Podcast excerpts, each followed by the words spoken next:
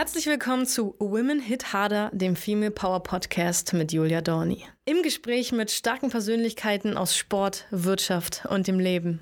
Women Hit Harder, eine neue Ausgabe im neuen Jahr und man mag es kaum glauben, viele hatten sich das nur erträumt, erträumt, als sie noch ein Kind waren. Und jetzt spreche ich hier mit einer waschechten Astronautin, Dr. Susanna Randall. Hallo. Heute mal außergewöhnlich ungewöhnlich hier über Zoom weil natürlich aufgrund der Situation es auch nicht möglich ist, dass wir uns in Persona treffen. Aber umso mehr freut es mich, dass wir hier sitzen und miteinander sprechen können. Ja, total schön. Ich glaube, wir gewöhnen uns alle daran, alles virtuell zu machen über Zoom und das klappt ja auch ganz gut. Absolut. Du, du hast 2018 gesagt, um jetzt mal direkt mit der Tür ins Haus zu fallen, ich möchte Deutschlands erste Astronautin werden. Mhm. Ganz genau. Und daran hat sich bis jetzt, bis 2021, noch nichts geändert. Sehr schön. Du, ich habe ja auch jetzt unglaublich viel über dich äh, gelesen. Ich denke mir so, was für ein spannender Mensch, ist ja unglaublich. Du bist Jahrgang 79, hast jetzt schon so viel gerockt. Du hast promoviert in der Astrophysik in, in Montreal und ähm, bist Astronautin. Und also das ist einfach so, du machst, wovon viele Kinder nur geträumt haben. Und ja, deswegen gebe ich über, übergebe ich jetzt einfach mal an dich und sag mal, wie wird man denn Astronautin? Ja, es ist diese Frage bekomme ich komischerweise sehr häufig gestellt. Ähm, aber es gibt keine einfache Antwort darauf eigentlich. Also ich würde sagen, man muss ja dranbleiben und dann muss man auch eine Riesenportion Glück haben. Das ist fast das Wichtigste. Also bei mir war das so, ich wollte ja immer schon Astronautin werden. Das war tatsächlich auch ein Kindheitswunsch von mir. Und das hat sich dann die ganze Jugend hindurchgezogen. Und ähm, es stand sogar in meiner Abi-Zeitung, also alle wussten davon. da stand, Susi will die erste Frau auf dem Mars werden. Ha, ha, ha. Genau, und da ist dann auch schon ein bisschen das Problem, dieses Ha, ha, ha. Das war halt, mir wurde dann auch irgendwann klar, okay, es gibt jetzt keine Ausbildungsplätze nach der Schule, dass ich sage, ich gehe jetzt auf die Astronautenschule. Es gibt einfach sehr, sehr wenig Plätze für Astronauten. Also die letzte Auswahl, wo jetzt Deutsche auch dabei waren, waren war eben 2008, 2009. Und da wurden dann insgesamt sechs Astronauten aus ganz Europa ausgewählt von 10.000 Bewerbern. Und da sollte klar sein, okay, man sollte sich jetzt nicht total darauf versteifen, dass man sagt, ey, ich muss unbedingt Astronautin werden. Und wenn das nicht klappt, dann bin ich unglücklich in meinem Leben, weil die Chance ist einfach sehr, sehr, sehr gering. Und das habe ich mir dann auch irgendwann eingestanden, habe ich gesagt, okay, gut, da da kann ich meine Karriere nicht drauf aufbauen, ich muss ja irgendwas Vernünftiges machen. Und dann habe ich eben gesagt, okay, ähm, Weltall finde ich immer faszinierend, also ob ich jetzt dahin fliege oder es mir von der Erde aus angucke. Weltall fand ich halt immer schon total spannend, einfach diese, diese Weite, diese Unendlichkeit. Und dann habe ich gesagt, okay, dann mache ich eben Astronomie. Dann werde ich eben Astronomin. Wenn ich schon nicht ins Weltall fliegen kann, dann schaue ich mir die Erde eben von der Erde aus an. Und das war dann auch ein, so ein solider Beruf, mit dem meine Eltern dann auch glücklich waren. ist dann auch immer ganz wichtig. genau, also es ähm, ist wirklich was, das kann man studieren und dann gibt es eben auch ähm, einen Karriereweg. Also das ist etwas, was realistisch ist. Und dann bin ich eben Astrophysikerin geworden. Und das war auch alles okay und ganz gut und hat Spaß gemacht. Und ich hatte eigentlich so meinen Traum schon ein bisschen begraben. Habe ich gedacht, okay, ja, du bist jetzt erwachsen, du bist jetzt realistisch. Und dann habe ich eben, das war 2016, glaube ich, ähm, die Annonce gesehen, ganz zufällig, Astronautin gesucht. Und habe ich gedacht, ey, cool, das ist was für mich. Ähm, klar, ich wollte immer Astronautin werden. Und wobei es jetzt auch bei diesem Projekt geht, ist eben auch Mädels und Frauen für MINT, für Wissenschaften zu begeistern. Und habe ich gedacht, ey, das ist, das bin ich das ist perfekt. Astronautin, ähm, das heißt, ich kann irgendwie meinen Kindheitswunsch in die Realität umsetzen und ich kann gleichzeitig auch noch ähm, für Frauen kämpfen, denen zeigen, dass die Wissenschaft eben nicht nur was für Männer ist, für Nerds, ähm, also eigentlich die perfekte Kombi für mich. Und da habe ich mich halt beworben und irgendwann, ich glaube, das Auswahlverfahren hat ja ein Jahr gedauert, dann hat es nochmal was gedauert, aber so ungefähr zwei Jahre später, nachdem ich diese Annonce gesehen hatte, wurde ich dann tatsächlich als Astronautin-Trainee aufgenommen. Und um jetzt mal direkt beim Thema zu bleiben, welche physischen bzw. psychischen Gegebenheiten braucht man denn, um also da als Trainee überhaupt angenommen zu werden? Ja, das ist ähm, ein bisschen subtiler, als man vielleicht denkt. Ähm, also ich werde ganz oft gefragt von allen möglichen Leuten, ah, wie sieht denn dein Sporttraining aus? Du musst ja bestimmt total mega sportlich sein. Und ähm, ja, der Körper muss gesund sein. Also das ist klar, wenn ich jetzt ähm, total unfit bin und kaum vom Sofa hochkomme, bin ich sicher nicht geeignet als Astronautin, aber ich muss jetzt nicht überdurchschnittlich fit sein. Also jetzt wahrscheinlich nicht so fit wie du. Ich muss einfach nur einen gesunden Körper haben, der halbwegs trainiert ist. Also ich würde sagen, eine gute, aber normale Fitness. Ähm, das ist ganz wichtig. Ähm, also wichtiger als die Fitness ist tatsächlich, dass der Körper gesund ist. Dass mhm. man jetzt eben zum Beispiel kein Herzproblem hat oder kein Lungenproblem. Solche Sachen sind dann direkt Ausschlusskriterien. Und ja, mental ist es so, ähm, also die meisten Astronauten heute kommen aus zwei Sparten. Also es sind entweder Piloten, Testpiloten, die eben dieses Technische drauf haben, ähm, aber es werden jetzt auch immer mehr Wissenschaftler genommen als Astronauten. Und das ist einfach so, weil jetzt die Mission, also unsere Mission ist ja zur Internationalen Raumstation, zur ISS, und dort werden eben wissenschaftliche Experimente ausgeführt. Also das heißt, als Astronaut muss man heutzutage gar nicht mehr irgendwie das Raumschiff steuern. Das passiert zum Großteil automatisch inzwischen, ähm, weil wir einfach, weil die Software und die Computer das viel, viel besser können als die Menschen. Das heißt, eigentlich ist die Hauptaufgabe der Astronauten eben die wissenschaftliche Forschung auszuführen. Und deswegen ist ein wissenschaftlicher oder technischer Hintergrund extrem wichtig. Das ist ja echt total interessant. Und mich würde mal jetzt interessieren, was lernt man als Astronomen und was ist nochmal sozusagen die Weiterführung, wenn man dann Astrophysiker wird? Astronom und Astrophysiker ist, das sind zwei unterschiedliche Begriffe. also damit ist eigentlich ähm, das Gleiche gemeint. Gut, Astronomen ist es vielleicht ein Ticken eher beobachtend, also dass man mhm. eher an die Teleskope fährt und beobachtet. Und Astrophysik ist vielleicht ein Ticken mehr theoretisch, aber ich habe zum Beispiel mein Studium, mein Master habe ich in Astronomie gemacht und die Promotion in Astrophysik. Und das ist eigentlich egal. Also das ist, ähm, das ist eigentlich nur eine Umschreibung, würde ich sagen. Also wenn ich irgendwie auf einer Party bin, sage ich Astronomin, weil wenn ich Astrophysikerin sage, alle sofort wegrennen und sagen, oh Gott, mit dir will ich ja gar nichts zu tun haben. Und wenn ich irgendwie in einem Berufskontext ähm, sagen will, ja, ich bin Doktor der Astrophysik, dann sage ich eben Astrophysik statt Astronomie, weil das einfach ja, wissenschaftlicher klingt und die Leute das dann vielleicht auch nicht unbedingt mit Astrologie verwechseln. Astrologie, genau, Sternzeichen. Genau, ja. sage dir, was nächstes Jahr oder übermorgen passiert. Das habe ich ganz oft, dass mich Leute das fragen und ich erstelle dann auch auf Anfrage gerne ein Horoskop. Ja, okay, aber mit einer sehr guten Rechnung.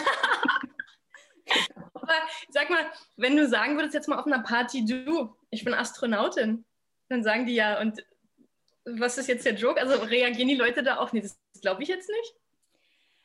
Ähm, also wenn ich, wenn ich wirklich also meine, ich muss sagen, meine Freunde und äh, Familie und so, als ich ihnen das erzählt habe, dass ich mich beworben habe, die haben sich nicht wirklich gewundert, weil die kennen mich mhm. und die wissen auch, dass ich das immer schon machen wollte. Also für Leute, die mich jetzt irgendwie kennen, ist das jetzt nichts wahnsinnig Überraschendes.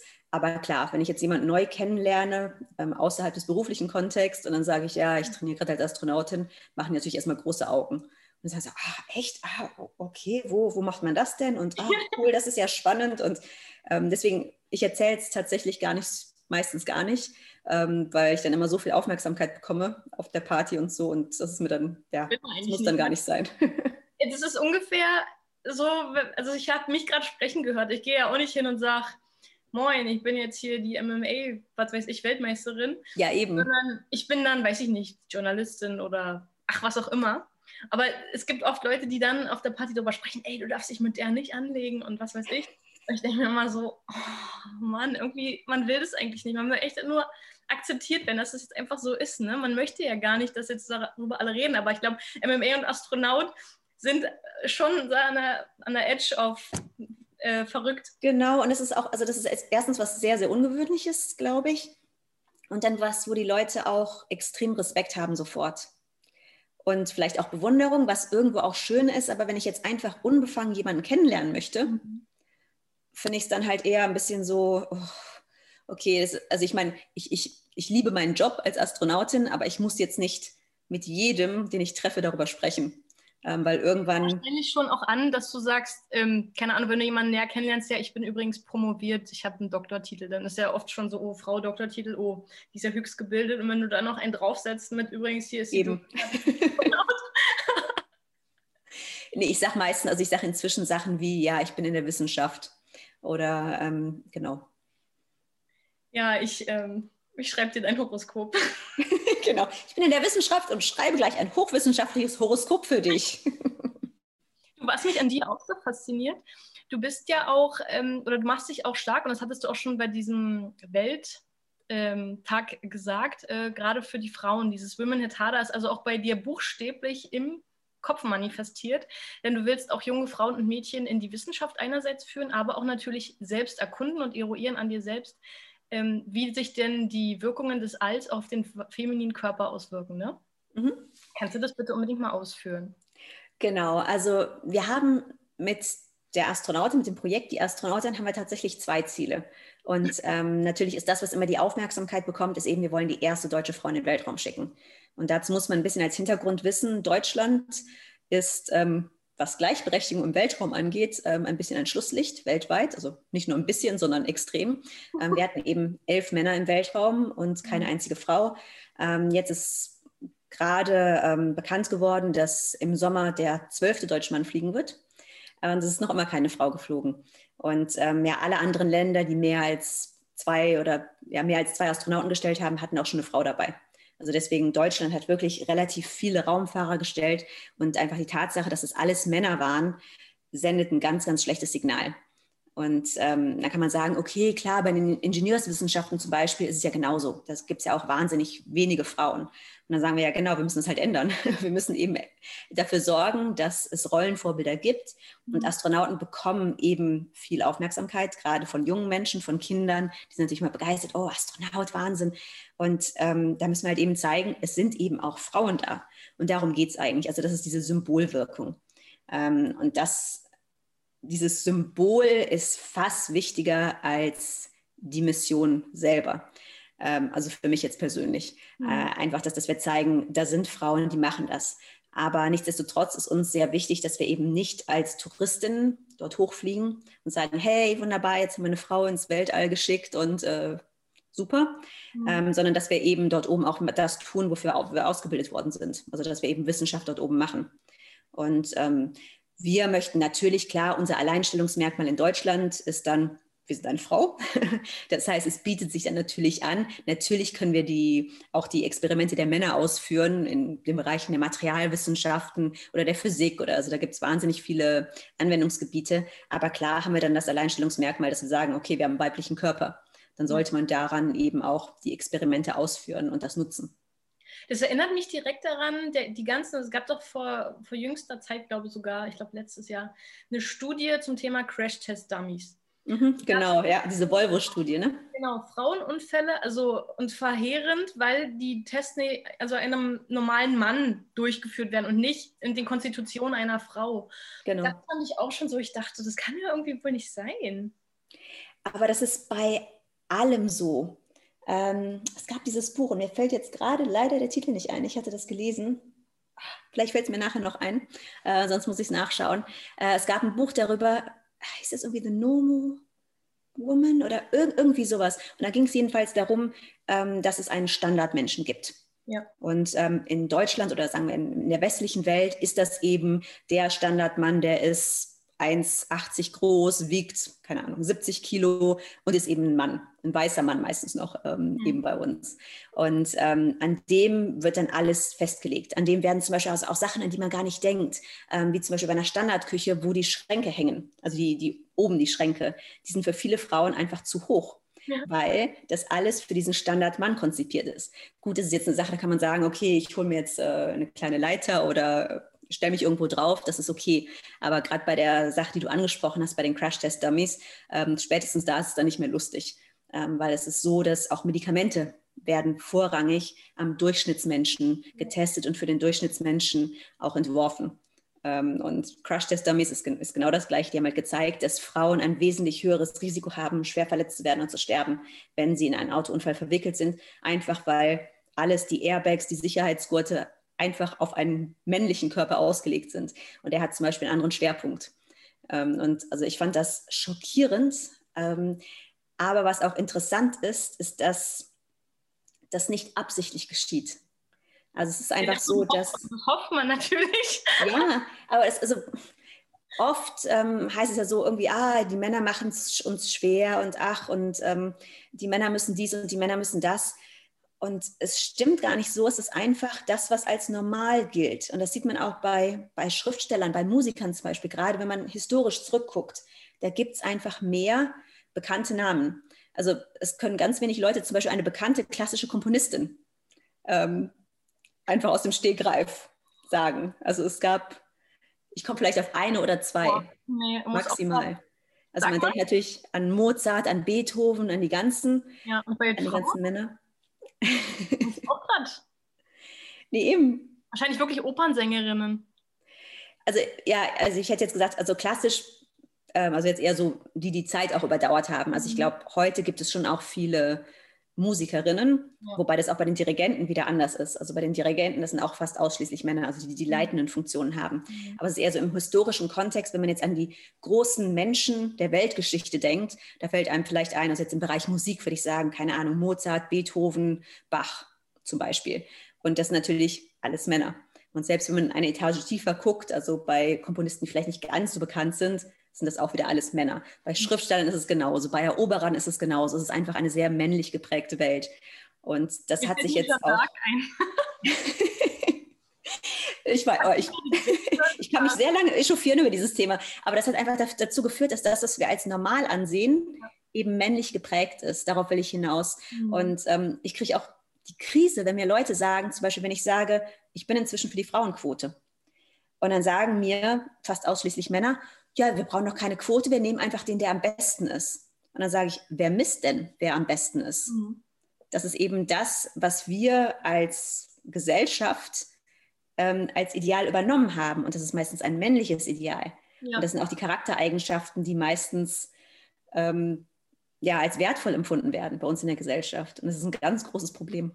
Wobei man ja schon sagen kann, man kann ja wirklich glücklich schätzen, dass sich aus anderen Ländern bzw. von anderen Kontinenten gewisse ähm, CV- und Lebenslaufstandards ähm, durchgesetzt haben, beispielsweise das Weglassen des äh, Fotos oder so eine Sache, ne? Ja, oder des Alters, bei Frauen ja auch manchmal sehr brisant, ja. oder ob verheiratet oder nicht und solche genau, Sachen. Genau, der Familienstatus, eigentlich ist es, und wenn, ne, ich schreibe da auch nicht rein asexuell oder so.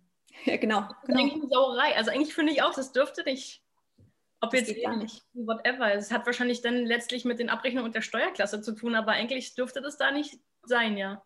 Aber ganz ehrlich, das können die auch noch festmachen mit der Steuerklasse, wenn man dann den Job hat. Eben. Das muss eigentlich nicht bei der Bewerbung schon diskutiert werden. Also. Lass uns lieber jetzt gar nicht über so einen Käse. Nein, also, nein, sorry, wir wollten über das Weltall sprechen. Über die, über die Evolution von Sternen sprechen. Ja. Das ist ja dein Streckenpferd auch ein Stück weit, muss man sagen. Ja, das ist also mein wissenschaftliches Fachgebiet, würde ich sagen. Genau. Kannst also ich habe vielleicht so fünf erkennen, also fünf Sachen sagen, die vielleicht wir Zusch Zuschauer, Zuhörer noch gar nicht wussten? Das kommt darauf an, was, was die Zuschauer wissen. Vom, ich sag mal vom mittelklügsten User aus. Vom mittelklügsten. Okay, zu, über, über die ähm, Evolution von Sternen. Wo kann ich denn da anfangen? Zum Beispiel, dass die Sonne in ungefähr 5, 5,5 Milliarden Jahren ein roter Riese wird und wahrscheinlich die Erde verschlucken wird. Das ist vielleicht was, das wissen noch einige.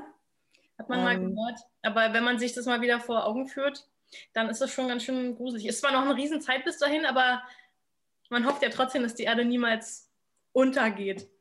Ja, und also ich muss tatsächlich sagen, ich habe darüber ein, ein, Video gemacht bei Terra X vor kurzem. Ähm, und da habe ich was gesagt, was aber auch gestimmt hat, dass mir das echt als Kind schlaflose Nächte bereitet hat. Mhm. Also ich habe mich halt als Kind intensiv mit der Astronomie auseinandergesetzt, weil ich das immer schon faszinierend fand. Und gerade auch diese Zeiträume und einfach dieses fünfeinhalb Milliarden Jahre, das war für mich als Kind und ist es auch jetzt noch einfach so komplett unverständlich ähm, dass mir das auch immer, immer noch ein bisschen Angst macht, weil, dass ich denke, okay, in fünf Milliarden Jahren ist die Erde immer noch da und dann wird sie von der Sonne gefressen und ähm, genau. Ähm, das ist vielleicht eine Sache. Was kann man noch zur Entstehung oder zur Evolution von Sternen sagen? 98 ähm, Prozent aller Sterne werden als weiße Zwerge enden. Also das heißt, die mhm. Sonne wird so ein roter Riese werden und dann wird sie irgendwann die äußeren verbrannten Hüllen sozusagen abstoßen und in sich zusammenfallen und ungefähr so groß werden wie die Erde. Mhm. Ähm, also ein ganz, ganz kleiner, ganz, ganz heißer weißer Zwerg. Und brauchst fünf Erkenntnisse über die Evolution von Sternen. so eine Zahl, man redet doch immer in der Presse von Top 3, Top 5, Top 10. Genau, sagen wir Top 3. Und Sterne entstehen ähm, in riesigen Entstehungsstätten aus Staub. Und dieser Spruch, den man ja oft zitiert, wir sind Sternenstaub, der trifft tatsächlich zu, ähm, weil es diesen wunderschönen Kreislauf der Sterne gibt, ähm, wo dann, ich habe ja schon gesagt, ähm, die Sonne, wenn sie ein weißer Zwerg wird, die stößt dann ihre äußere Hülle ab, also den, die Asche sozusagen, die sie verbrannt hat. Und die wird dann dazu benutzt, letztendlich, um neue Staubwolken zu, ähm, zu formieren und um neue Sterne entstehen zu lassen. Women Hit Harder wird unterstützt von Malantis, einem Familienunternehmen aus Stuttgart, das regionale CPD und Hanfprodukte selbst herstellt. Und ganz wichtig dabei, ohne Tierversuche. Das heißt, Malantis sind tierversuchsfreie Kosmetik auf CPD-Basis, nur mit natürlichen Inhaltsstoffen, also ohne Silikone, ohne Parabene, ohne Mineralöle, ohne künstliche Konservierungsstoffe oder Mikroplastiken. Mit dem Codewort Women Hit Harder bekommt ihr auf www.malantis.de sogar 15% Rabatt. Viel Spaß beim Stöbern und bleibt gesund. Das ist so, so super interessant. Ich muss auch, da fällt mir direkt ein, der, der Kinderfilm-Klassiker ähm, in einem Land vor unserer Zeit. Mhm. Also ist ja in einem. Ich glaube, ich habe es mal geschaut. Littlefoot und so. Ach ja. ja. Und wo wir gerade beim, beim Titel sind oder beim, beim Namen Kinder, du hast ja jetzt auch kürzlich ein Kinderbuch herausgebracht. Genau. Unser Weg ins Weltall.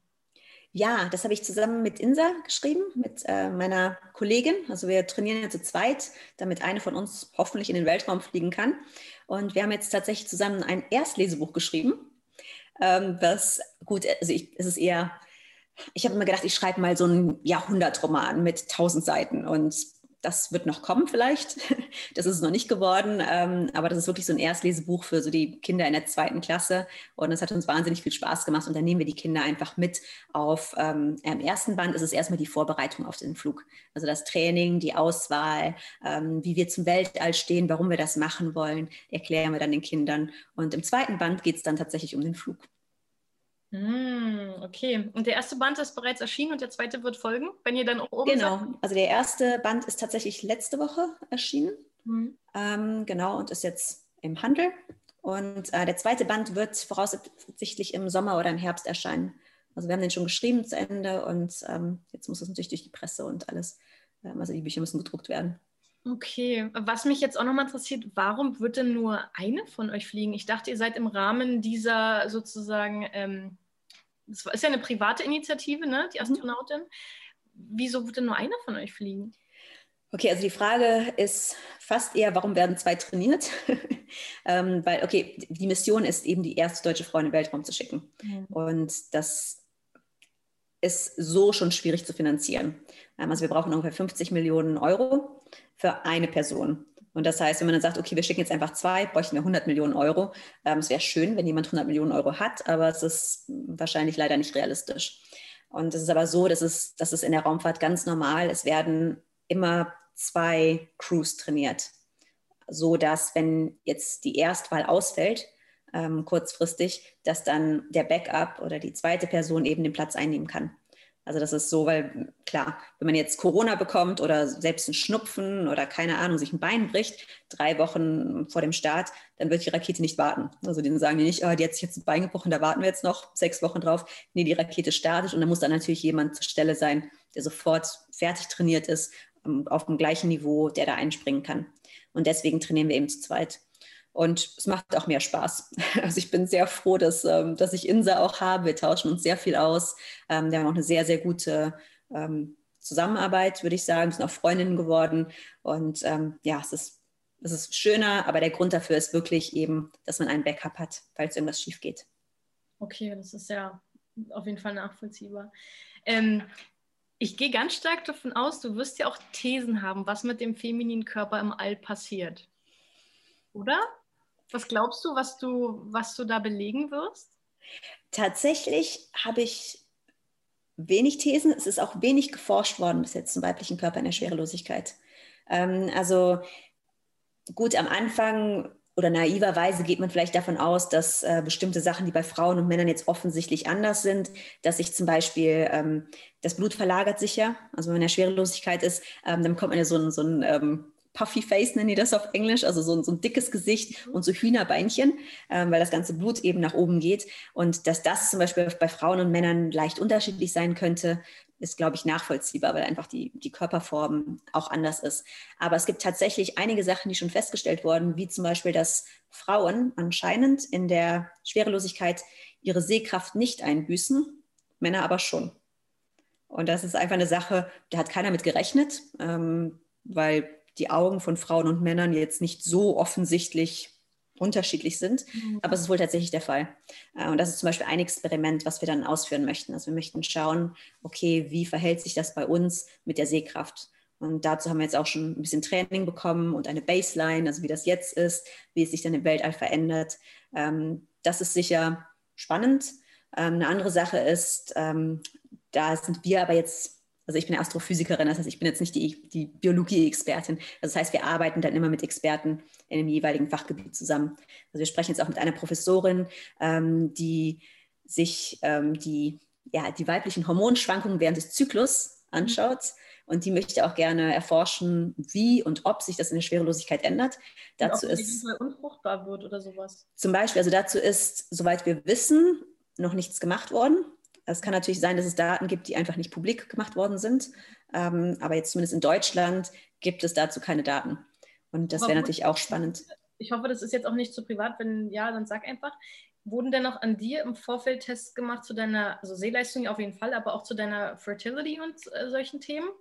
Das haben wir jetzt noch nicht gemacht, ähm, weil wir jetzt gerade noch in den Erstgesprächen sind. Genau. Ah, okay. Aber da ist es meistens so, also wir stellen uns unsere Mission ja selber zusammen. Mhm. Also das heißt, ähm, wir arbeiten dann mit den unterschiedlichen Spezialisten, ähm, die dann eben auch äh, die Finanzierung mitbringen müssen. Das ist natürlich immer das Komplizierte. Und ähm, dann trainieren wir mit denen sozusagen. Und bei den Augen hatten wir jetzt schon eine Kooperation und da haben wir eben schon diese Baseline gemacht. Aber wir würden die sicher, wir haben die letztes Jahr schon gemacht. Also die musste sicher dann auf jeden Fall kurz vor dem Start nochmal gemacht werden. Und das ist mit dem Zyklus genau das Gleiche. Also wenn die Mission wirklich steht und wenn sicher ist, wann wir fliegen, dann fangen die dann eben an, ähm, diese Baseline zu setzen, also den Normalzustand auf der Erde sozusagen festzuhalten, den zu verfolgen und dann eben das mit den Daten aus dem All zu vergleichen. Ich könnte mir vorstellen, dass tatsächlich ja ähm, Anämie bzw. Eisenhaushalt des Blutes auch ein Thema ist. Gerade als Frau, wenn du deine Menstruation hast und im All hast du wenig Sonne bzw. wenig Vitamin D, B12 und so weiter und so fort und Einlagerung Eisen, HB. Ich könnte mir auch vorstellen, dass es da auch eventuell nochmal supplementiert werden müsste. Es, also die, es sind auf jeden Fall ähm, Ernährungsexperten involviert. Ähm, also jeder Astronaut oder jede Astronautin bekommt auch ein eigenes, einen eigenen Essensplan sozusagen. Mhm. Ähm, und ich denke gerade Vitamin D, D, da werden auf jeden Fall äh, irgendwelche Tabletten oder mhm. so dabei sein, äh, die man nehmen muss, weil klar, man kriegt überhaupt kein Vitamin D. Das ist ganz klar. Aber wie sich jetzt die, gerade auch die Hormone ähm, und auch die Nährstoffe verändern im Weltall, das ist auf jeden Fall spannend. spannend. Würde mich auch interessieren. Absolut, weil also ich bin auch seitdem ich klein bin ein Fan von, ich sag mal, Weltraumfilmen. Ja, also mhm. auch in jüngster Vergangenheit Marsianer, Interstellar, die ganzen Serien, die jetzt irgendwie auch laufen. Ich denke mir immer so, oh mein Gott, ich würde mir wünschen, dass ich auch dabei sein dürfte, da mal so rumzufliegen. Und ich habe nämlich auch gelesen, du, du bist ja so ein, so ein Yoga- und Wander-Fan. Mhm. Und es wird ja auch eine Sache sein, Yoga im All, das ist ja auch mal irgendwie, das wird ja eine ganz andere Nummer sein. Also ich habe das tatsächlich gerade am Anfang, habe ich es oft gesagt, so halb im Scherz, dass ich ähm, gerne ein Yoga-Programm machen würde im Weltraum.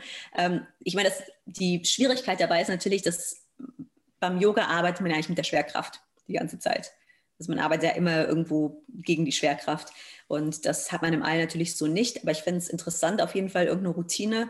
Also so Dehnübungen und so kann man da sicher machen. Ähm, deswegen Space Yoga, klar, ja, dann mal so eine Instagram-Botschaft schicken. How to. Nein, Quatsch. Ihr werdet, genau. werdet ihr wahrscheinlich, obwohl eigentlich seid ihr doch da oben richtig da an den Satelliten dran. Eigentlich dürftet ihr super gute Internetverbindung haben. Nee, man hat super, also klar, natürlich, die ganzen wissenschaftlichen Daten müssen ja auch alle zurückgeschickt werden. Also jetzt irgendwelche Daten zu schicken, ist nicht das Problem. Also ich hätte mir auch gedacht, das Problem ist halt, die Astronautenzeit ist wahnsinnig teuer. Also das ja. wäre dann halt so, eine, so ein Spaß. Mhm. Das müsste man dann sicher in der privaten Erholungszeit irgendwie machen. Mhm. Aber ich könnte mir schon vorstellen, irgendwie so ein Trainingsvideo einfach aus Spaß, hey, Space Yoga, und Levitation ganz leicht gemacht. du, aber eure Vorbereitung, euer Training, insbesondere ähm, beim Raketenabflug, das ist ja eigentlich wirklich wie in den Spielfilm, oder? Ihr müsst ja auch gegen die Gravitation da ankämpfen. Ihr habt diese, diese dollen Schübe, Übelkeit, ihr müsst in die, ähm, oh, Wortfindungsstörung, in den, ach Mensch, Rotator, sage ich jetzt mal da, in diese Turbine. Zentrifuge. Zentrifuge, oh, mhm. Zentrifuge, ja. Und das sind ja auch alle Sachen, die, hat, die sind ja nun auch nicht alltäglich. Müsst ihr da täglich trainieren, mehrfach? Nee, nee, nee. Also wir waren jetzt in jetzt, also wir haben Parabelflüge gemacht. Ähm, das, das sind Flüge, wo man eben die Schwerelosigkeit kennenlernt. Ähm, also ich werde oft gefragt, haben wir denn keinen Schwerelosraum? Nein, geht nicht. man kann nicht einfach sagen, hey, Gesetze der Physik, tschüss, schalte ich jetzt mal aus. Also man muss tatsächlich dann eben in ein Flugzeug und das Flugzeug in den freien Fall bringen und dann hat man Schwerelosigkeit, wie auch auf der Raumstation. Mhm. Und das haben wir jetzt ja zweimal gemacht. Ähm, und das ist was, ganz am Anfang ist man ein bisschen desorientiert und sagt sich, was ist jetzt los? Komisch, ich schwebe jetzt. Aber man gewöhnt sich sehr, sehr schnell daran. Also das ist nichts, was man jetzt hundertmal trainiert haben muss, damit man da nicht ähm, komplett ausrastet im Weltraum und sich überhaupt nicht bewegen kann und nichts. Ähm, das andere, was wir gemacht haben, ist eben Zentrifuge. Und da ist es ähnlich. Also das macht man ein paar Mal, damit der Körper sich daran gewöhnt. Die Belastung ist tatsächlich ähm, ungewohnt, würde ich mal positiv formuliert sagen. Aber das ist jetzt nichts, was man alle paar Tage machen muss oder so. Also das macht man zweimal vielleicht ähm, und dann kennt der Körper das auch. Also das ist eher, dass der Geist ruhig bleibt. Also es mhm. geht eher darum, dass man eben als, dass der Körper das schon mal erfahren hat und man dann sagt, okay, hey, super, ich kenne das und ähm, sich dann eben ruhig bleiben kann und sich auf die Aufgaben konzentrieren kann und eben dann nicht abgelenkt ist vom Körper. Und wenn du jetzt deinem Starttag entgegenblickst, äh, dich da mit deinem Raumanzug in diesen Sitz begibst und nochmal sozusagen die letzten Worte, Presse und so weiter, dann bist du drin und dann weißt, du, okay, 3, 2, 1 und los geht's. Hast du davor, naja, Angst ist vielleicht das falsche Wort, aber hast du davor großen Respekt? Also ich habe hab mich tatsächlich sehr genau damit auseinandergesetzt mit diesem und ich würde schon sagen, ja, ich habe auch Angst, ähm, mhm. weil es ist schon ein hohes Risiko. Mhm. Also ganz klar. Ähm, die haben das mal berechnet bei der NASA. Also heutzutage ist die Spezifikation für die Raumfähren, ähm, ist das eins von oder einer von 200 bis 250 Starts schiefgehen kann sozusagen. Also das heißt, wenn man das jetzt mit einem Linienflugzeug vergleicht, da ist es bei irgendwie 1 zu 6 Millionen oder sowas, glaube ich, inzwischen. Ähm, da ist es eine natürlich schon ein großes Risiko. Also es ist schon gefährlich. Und das kann man sich eigentlich auch nicht schönreden. Natürlich ist es nicht so gefährlich wie jetzt die allerersten Raumflüge vor, vor 50, 60 Jahren. Aber es ist gefährlich. Und ähm, ich habe mich sehr lange damit auseinandergesetzt. Also gerade kurz, also bevor ich dann auch diesen Platz angenommen habe als Astronautin Trainee, wo es dann wirklich sicher war, okay, das könnte was werden. Mhm. Und ich habe mir halt gesagt, für mich persönlich lohnt sich das Risiko. Also einfach dafür, dass ich ins Weltraum, ins Weltall komme, lohnt sich dieses doch hohe Risiko. Aber das heißt nicht, dass ich dann keine Angst habe. Also ich glaube, ich würde dann trotzdem Angst haben. Wobei, wenn man dann wirklich in der Rakete sitzt, ähm, also ich glaube, das wäre eher im Vorfeld, so am Abend vorher, dass, dass man sich denkt, mm, okay. Danke, Gläser mm. Rotwein, oh Gott, Mann. das darf man wahrscheinlich gar nicht. nee, aber ich glaube, also wenn man dann wirklich da drin sitzt in der Rakete, ist man dann so fokussiert. Mhm. Ähm, und also das lernen wir zum Beispiel auch beim Fliegen. Wir, wir haben ja einen Flugschein gemacht in der Ausbildung. Und da geht es einfach darum, in jetzt Extremsituationen, ähm, beim Flugschein ist es zum Beispiel, da schaltet einfach der Fluglehrer den Motor aus und man muss dann halt eine Wiese zum Notlanden finden. Ich meine, klar, der Fluglehrer ist halt dabei und der Motor geht auch wieder an, aber da geht es einfach darum, dass man solche Gefahren oder Extremsituationen einfach trainiert. Und da geht es eben darum, dass man nicht sagt, ah, oh Gott, Panik, sondern dass man eine Checkliste hat und da ganz konzentriert einfach einen Schritt nach dem anderen abarbeitet. Und genauso ist es dann eben auch beim Start. Also da gibt es eine ewig lange Checkliste, da wird alles durchgegangen. Ich glaube, da bleibt dann gar keine Zeit mehr, Angst zu haben oder nervös zu sein. Kennst du denn die ersten sechs Punkte dieser Liste schon auswendig? Wahrscheinlich. Nee, weil, das, ähm, weil das auch immer abhängt, äh, also von der Raumfähre abhängt. Das hm. hängt von der Raumfähre ab, das hängt davon ab, welche Position man dann selber hat ähm, wer sonst noch mitfliegt. Also das ist ähm, alles noch, wissen wir alles noch gar nicht. Und hast du ungefähr eine Idee davon, was dir am meisten fehlen wird, wenn du die Erde verlässt und im All bist? Also ich muss jetzt sagen, während der Corona-Zeit, ich habe ich hab eigentlich gedacht, mir wird nichts fehlen. alles okay, da komme ich mit klar. Aber jetzt während der Corona-Zeit ist schon dieses, also ich glaube, mir wird die frische Luft fehlen. Mhm. Am meisten. Also dieses einfach mal das Fenster aufmachen zu können ähm, und frische Luft zu atmen. Ähm, weil auf der ISS, also angeblich ist es so, man riecht das dann irgendwann nicht mehr, aber wenn man ankommt, dann riecht es irgendwie nach alten Socken. Weil ja, das sind viele, Le was heißt viele Leute, aber das sind einige Menschen. Ähm, das ist alles natürlich eine Kunst, künstliche Luft, die ähm, gefiltert wird, recycelt wird. Und ich glaube, das ist jetzt nicht so, als wenn man im Nadelwald spazieren geht und ähm, da schön äh, den Tannenduft einatmet oder so. Einatmet. Oh Gott, echt verrückt. Ja. Und, also wirklich frische Luft. Ja. ja. Und weißt du schon, wie lange du dann auf der ISS verweilen wirst? Ähm, also unser Plan ist ungefähr zwei Wochen. Und ähm, Ach, das ist relativ kurz. Ich dachte, ihr bleibt, weiß ich nicht, all inclusive. Quatsch. Das wäre super. Das, das Problem ist halt, ähm, die Mission ist dann noch mal teurer. Mhm. Also deswegen war für uns jetzt der Kompromiss, dass wir gesagt haben, okay, zwei Wochen, da kann man eben wissenschaftlich arbeiten, also da kann man auch ähm, Erkenntnisse gewinnen. Mhm. Das ist hm. lang genug dafür, aber es ist eben noch bezahlbar. Ja, und du habt ja in den zwei Wochen wirklich einen verdammt straffen Zeitplan. Ja, ja, also da ist wirklich alles durchgetaktet. Ja, man macht zwei Stunden am Tag Sport auch noch, wobei das bei uns, also wenn man, wenn man eine kurze Mission hat, ähm, kann das auch runtergehen, muss man nicht so viel Sport machen, einfach um ähm, der Verkümmerung der Muskeln und der Knochen entgegenzuwirken. Der Knochen wird ja auch abgebaut. Genau, genau. Verrückt. Ja, es ist echt so verrückt. Women Hit Harder wird unterstützt von Berserker Coffee, dem stärksten Kaffee der Welt. Das ist Kaffee wie ein Schlag ins Gesicht, aber von einem Engel.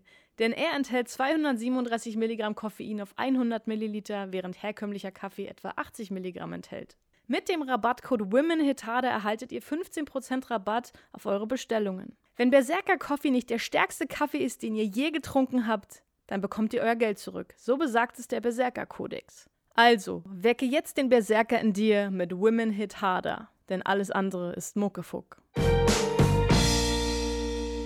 Was ich auf jeden Fall gerne nochmal wissen möchte von dir ist, könntest du dich bitte mal in einem Satz beschreiben? Oh Gott. ich finde so, find so Fragen immer schwierig. In einem Satz, also eine Eigenschaft.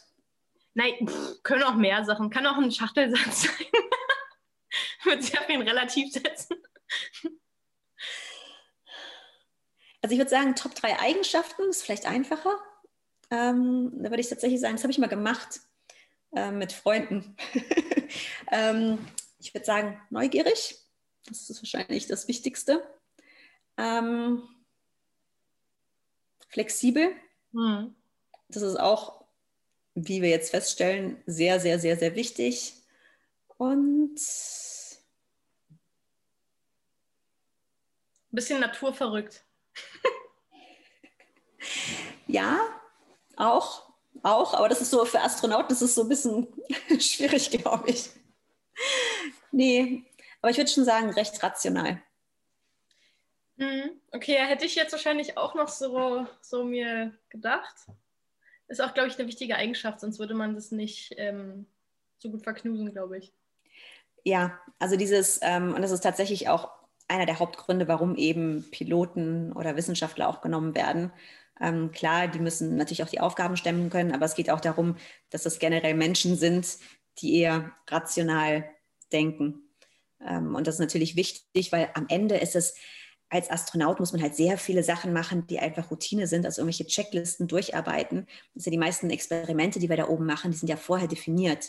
Also die Astronauten führen die ja nur aus. Das heißt, ich werde dann Instruktionen bekommen, ich muss das, das, das, das, das, das, das alles machen und ich mhm. muss eben in der Lage sein, das zu verstehen und das dann konzentriert und korrekt auszuführen.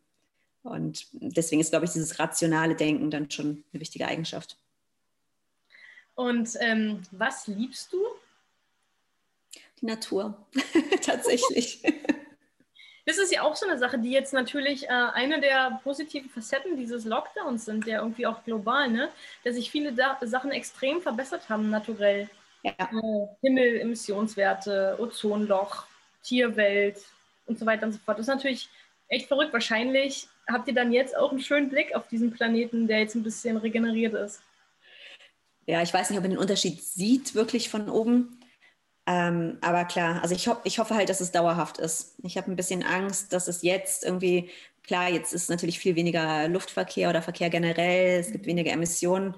Ich habe halt ein bisschen Angst, dass jetzt das ganze Plastik, was wir zum Beispiel jetzt verbrauchen, ähm, die ganzen Masken, gerade diese FFP2-Masken, mhm. äh, wenn jeder in Deutschland, keine Ahnung, pro Tag eine FFP2-Maske verbraucht, das sind ja auch wieder riesen Müllberge.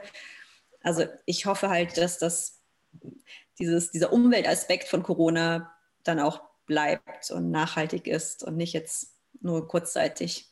Ja, das hat man ja jetzt auch jüngst wieder gesehen. Ne? Ich sag mal, Brennpunkt Indonesien, Strände. Es ist eigentlich total schlimm, dass viele diese, dieses Denken haben, ja, äh, Mülleimer auf, Müll rein und zu und weg ist es, egal, ist mir egal. Und dass letztlich ähm, viele Sachen einfach nur verschifft werden, um hier sozusagen den Müll zu reduzieren. Und dort ist es ein Riesenproblem und wir ja. tun wieder die bösen, bösen Indonesier. Und letztlich ist es unser Schrott.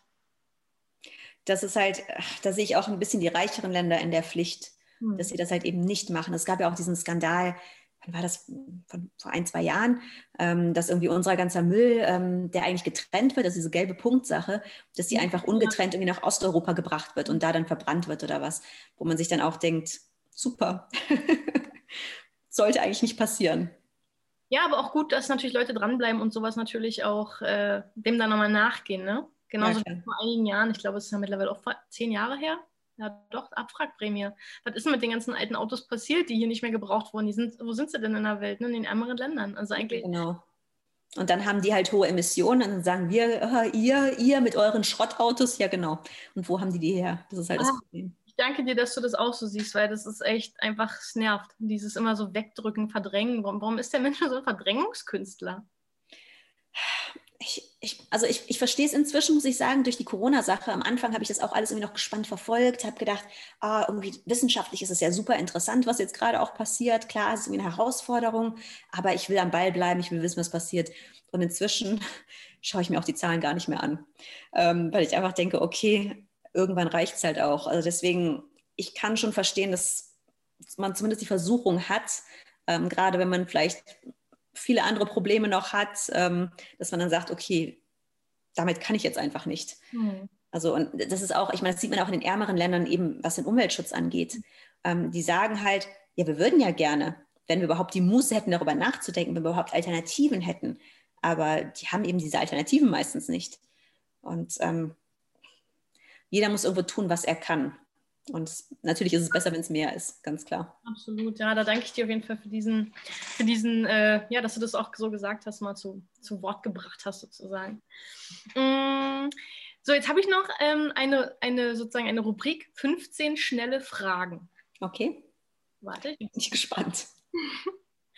Also, Kaffee oder Tee? Tee. Haus oder Wohnung? Wohnung. Fahrrad oder Auto? Fahrrad. Bahn oder Flugzeug? Oh. Rakete! Flugzeug. Weiß oder schwarz? Weiß. Halb leer oder halb voll? Halb voll. Ähm, Bar oder zu Hause? Bar oder zu Hause? Nee, Bar, also. Ah, also ja, ja. Das, das, siehst du, guck mal, das ist ein Wort, das ich schon verdrängt hatte. Gibt's gar nicht. Äh, Bar. Jetzt gerade vor allen Dingen wäre super. Aber. Ähm, Pumps oder Sneakers? Sneaker. Job oder Familie? Beides. Gibt es nicht. Gibt's nicht. Oder ähm, Neue Kategorie. Ähm, ich muss fast sagen, Job mit der Astronautin. Ja. Wasser still oder mit Sprudel? Mit Sprudel. Wassereis oder Milcheis? Milcheis. Sommer- oder Winterurlaub? Sommer. 30 Mal Achterbahn oder mit mir ins Oktagon steigen? Also ich habe kein Problem mit ähm, 30 Mal Achterbahn. Ich glaube, da käme ich besser, besser bei weg. Ähm, würdest du dir für eine Million Euro zehn deiner Lebensjahre nehmen lassen? Ja oder nein?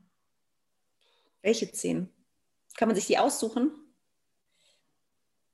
Äh, einfach, ja, wäre natürlich geil, ne? So die letzten zehn Jahre, pff, Ja, genau, wenn ich eh schon dement bin oder so, das ja, aber sonst nein. Hm. Okay, gut, das war, das war die Rubrik. Spannende Fragen. ja, also vor allen Dingen dieses 10 Millionen Euro, äh, eine Million Euro für 10 Lebensjahre. Ich meine, wenn man es gut anlegt und es nicht unbedingt jetzt passiert, sondern wirklich, wenn man, naja. Wenn Aber das ist halt auch eine interessante Sache jetzt zum Beispiel. Also ich denke halt auch oft, okay, wir haben jetzt, ja, verloren ist natürlich jetzt ein bisschen übertrieben, überspitzt ausgedrückt, aber wir haben jetzt schon irgendwie fast ein Jahr sehr viel nicht machen können. Mhm. Oder also für mich auch Sachen, die mir sehr wichtig sind, die mich glücklich machen, ähm, habe ich einfach nicht machen können. Und da denke ich mir, okay, wenn ich jetzt für dieses, für dieses Jahr dann die 10 Millionen Euro kriegen würde, okay. Mhm. Bei anderen Jahren nicht, definitiv. Also, aber so pauschal wahrscheinlich nicht. Das ist schwierig. Liebe Susanna, was macht dich denn glücklich, wenn ich das mal so fragen darf? Mich macht glücklich. Freunde machen mich glücklich. Mich machen tatsächlich auch ähm, neue Ideen glücklich. Mhm. Also einfach ähm, Input, würde ich sagen, fürs Hirn macht mich glücklich. Ja. Ähm, Sonne macht mich glücklich. Mhm. Gleitschirmfliegen macht mich sehr glücklich. Das ist äh, tatsächlich die, ein, die eine Aktivität, würde ich sagen, wo ich sagen würde, die macht mich am glücklichsten. Machst du das lautlos oder mit also ich bin tatsächlich jemand, wenn ich länger nicht geflogen bin, ähm, wie jetzt auch, weil es halt einfach arschkalt ist ähm, hier, da bin ich tatsächlich jemand, wenn ich dann abhebe, dann ich sage, also so ein, äh, so ein Jubelschrei, ähm, dass ich den dann ausstoße, aber ansonsten ist es eher lautlos, ja. Also ich weiß noch, vor, ich glaube, anderthalb Jahre ist das jetzt her, da haben mich meine Brüder überredet, sie möchten unbedingt mit mir Paragliden. Und ich so, oh Gott, Paragliden, seid ihr verrückt geworden? Da steige ich lieber ins Oktagon oder mach sonst was. und ich hatte so Bedenken. Jedenfalls haben wir, haben wir das dann gemacht. Und die beiden haben sich fast in die Hose gemacht. Und ich so, ah, geil, ich will nochmal. also. Ankam auf der Wiese und dieses so, oh mein Gott, geil, geil, geil, ich hab's gemacht. Und das kann echt süchtig machen. Also es ist, ich glaube ähm, total.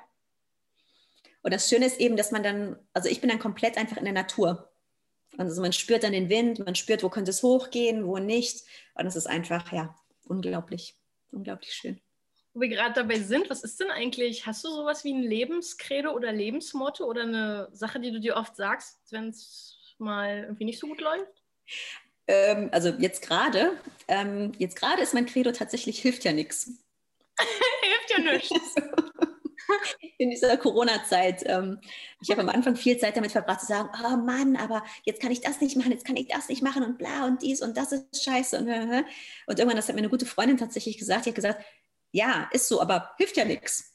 Und dann habe ich gesagt, weißt du was, du hast recht, hilft ja nichts. Also durch und irgendwie das Beste draus machen. Ähm, aber generell, wenn die Zeiten nicht so speziell sind, ähm, ist mein Motto tatsächlich, äh, man muss die Feste feiern, wie sie fallen. Und ja, gut, es ist nicht so unähnlich. Also es geht, da geht es eigentlich darum, dass es halt eben auch, auch mal Durststrecken gibt, mhm. dass es mhm. auch längere Zeiten gibt, wo es keine Feste zu feiern gibt, leider. Dass man das dann eben aushält und dann aber, wenn sich eine Chance ergibt oder wenn irgendwas Cooles passiert, dass man das dann auch sich sagt, ey, das ist jetzt die Chance, das ist es, das mache ich und da dann voll einsteigt. Ach, schön, ja, gefällt mir. Ist gut. Ähm, das ist irgendwie witzig, dass dass deine Abi-Leute, ich muss jetzt irgendwie immer noch an deine Abi-Leute denken, die gesagt haben, ha, ha, ha, Astronautin. Eigentlich würde mich mal interessieren, was du denen jetzt sagen würdest über diesen Kanal hier. also tatsächlich haben sich viele von denen bei mir gemeldet. Hilft ja ähm, nicht. nee, die haben sich, also die haben alle gesagt, ah, es ist ja lustig, hab, hätte ich ja niemals gedacht und ähm, jetzt hast du das geschafft und was weiß ich. Und ähm, ja, dem würde ich einfach sagen, hey, haha, vielleicht. ja, dieser Smiley, der die Zunge raussteckt. Ja, genau, genau. ja, dann, äh, wenn du möchtest, achso, nee, du musst mir eine Sache noch sagen. Wenn jetzt Corona euch nicht das Projekt vermasselt, wann startet oder startet denn eine von euch? Es ist halt gerade extrem schwierig, wirklich ein Datum zu nennen. Ähm, also ich würde sagen, nicht vor nächstem Jahr. Also in der Raumfahrt ist es immer so, dass man sagt, nicht vor einem bestimmten Datum, weil mhm. immer klar ist, dass sich alles immer verzögert. Das ist immer so. Und jetzt sagen wir eben nicht vor 2022. ähm, weil jetzt dieses Jahr wird es definitiv nichts mehr. Ähm, wenn sich wirklich alles zum Positiven entwickelt, vielleicht nächstes Jahr. Das wäre sehr schön. Aber andererseits, ich meine, was soll denn euch passieren? Ihr seid in der Raumfahrt. Ich meine, da, da ändert sich ja nichts. Da bleibt ja das Leben nicht stehen, oder? Ähm, tatsächlich ist unser Hauptproblem wirklich Finanzierung. Also mhm. einfach die Tatsache, dass wir jetzt gerade in der jetzigen Situation mit der Finanzierung einfach nicht vorankommen. Okay. Weil klar, alle Firmen, äh, Politiker, alle einfach andere Sachen zu tun haben, als sich jetzt über irgendwelche innovativen Zukunftssachen Gedanken zu machen. Die sind halt jetzt alle gerade beim, beim Feuerlöschen. Also die sagen alle, hey, wir haben hier Großbrand, wir haben Corona, ähm, wir treffen uns, wenn das vorbei ist. Ja. Ähm, und das ist jetzt gerade ein bisschen, also das Hauptproblem bei uns. Das heißt aber, dein Gehalt ist jetzt denn aktuell gesichert? Bist du denn gerade als Professorin oder so tätig oder wie verdienst du? Also ich habe tatsächlich Glück, weil ich ähm, eh die Astronautin immer nur Halbzeit gemacht habe oder so die Hälfte meiner Arbeitszeit und ich bin bei der ESO, das ist die Europäische Südsternwarte, angestellt. Und das heißt, ich habe tatsächlich das Glück, dass ich mich jetzt auch sehr viel mehr darauf wieder konzentrieren kann. Also die waren auch sehr großzügig mit mir, weil die das Projekt so cool fanden. Die haben gesagt, okay, du kannst jetzt auch was für die Astronautin machen in der Arbeitszeit. Und jetzt, wo eben weniger anfällt bei der Astronautin, habe ich halt das große Glück, dass ich dann einfach sagen kann, hey, gib mir noch ein Projekt, ich mache hier jetzt noch ein bisschen mehr. Also das heißt, ich habe jetzt so akut für mich persönlich keine Sorgen, aber fürs Projekt natürlich. Okay, okay, dann ist ja, verstehe, interessant. Mm, ja, dann sind wir dann auch schon wieder am Ende der Stunde, was ich absolut verrückt finde. Ähm, das ging du, schnell jetzt. Ne? Ja, toll. Äh, wenn du magst, gehören gern die letzten und abschließenden Worte dir. Und du kannst uh. gerne natürlich nochmal sagen, was du unter Women Hit Harder verstehst. Unter Women Hate Harder, also ich muss sagen, ich sehe das nicht so mit, mit den Fäusten, ähm, sondern eher, eher mentale Stärke, würde ich sagen. Mhm. Und für mich ist wirklich Women Harder, ist dran zu bleiben als Frau, sich nicht entmutigen zu lassen, ähm, aber auch nicht zu meinen, dass man alles genauso machen muss, wie es jetzt der Mann gemacht hätte oder wie es schon immer gemacht worden ist. Also ich würde auch sagen, halt neugierig bleiben, kreativ bleiben, neue Sachen ausprobieren und den Spaß nicht verlieren. Ja, sehr schön. Und äh, ansonsten kannst du natürlich auch gerne noch ein anderes Schlusswort finden, dann, wenn du magst. Ich würde sagen, wir hören uns aus dem Weltall das nächste Mal. Ich hoffe, dass ich ein schönes Foto von dir da oben kriege, beziehungsweise von deiner wundervollen Aussicht, wie du gerade auf uns alle hinabblickst. Ja, ich hoffe es. Ich drücke dir auf jeden Fall die Daumen. Ich, ich wünsche dir, dass du gesund bleibst und dass du dieses Projekt unbedingt machen kannst, auch für uns Frauen. Ja. Im Weltall, das ist natürlich eine tolle Vision und du bist ja kurz davor, dir das Ding zu schnappen. Also tu es für die Frauen, tu es für uns. Endsport. Endspurt, genau. Ja, ich danke dir sehr, dass du Zeit gefunden hast und ich hoffe, wir hören und sehen uns wieder. Ja, sehr gerne. Ciao. Tschüss, mach's gut. Schön, dass ihr wieder dabei wart bei Women Hit Harder, dem Female Power Podcast mit mir, Julia Dorni. Und denkt dran, machen ist wie wollen, nur krasser.